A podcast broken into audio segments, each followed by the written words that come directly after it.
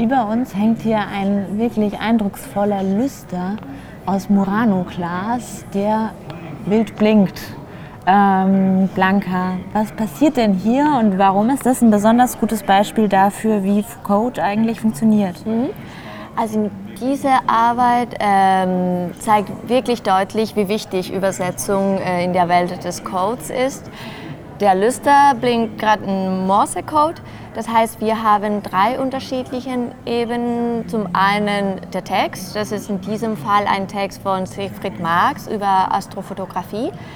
Der wird jetzt äh, in einem zweiten Ebene äh, übersetzt bzw. umgewandelt, und zwar in Morse-Code. Und der Morse-Code wird noch in einer dritten Ebene übersetzt, ähm, also im Licht. Das heißt, wenn wir jetzt äh, Morse-Code lesen könnten, könnten wir verstehen, also den Text, der gerade der Lüster vermittelt. Du hast es schon angesprochen, unterschiedliche Formen von Code, vom, von der Sprache über den Morse-Code bis hin zum Licht. Gibt es denn Bereiche deiner Meinung nach, die überhaupt nicht von Code durchdrungen sind? Also ich stelle es mir sehr schwer vor, ähm, von der Regierung bis zum Banksystem, im Arbeitsplatz oder im Supermarkt im öffentlichen Verkehr oder sogar zu Hause. Also überall begleiten uns zahlreiche elektronische Schnittstellen, die natürlich codebasiert sind.